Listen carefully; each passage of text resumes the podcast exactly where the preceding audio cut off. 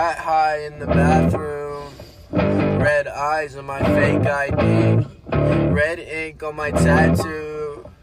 Red wine on my plain white tees. Oh shit. I never really noticed that stain. No chain on my neck, but it's lit. It's lit. In the club, I'm not jumping. Head is kinda thumping. So I'ma pop some pills, maybe Zanny bars or something. Cops was in my shit, but I will not admit to nothing. I'ma plead the fifth. You know, the world is still corrupting. It's fucked. But I'm fucked. So I don't really care. I'm probably gonna dye my hair the color red. So you don't see the fucking blood when I put bullets to my head. Or maybe I'll just cut it off and draw a there instead. And when I shoot the fucking circle, I could watch it fucking spread. I could take it to my grave, and then the grave will be my bed. I'm dead as fuck.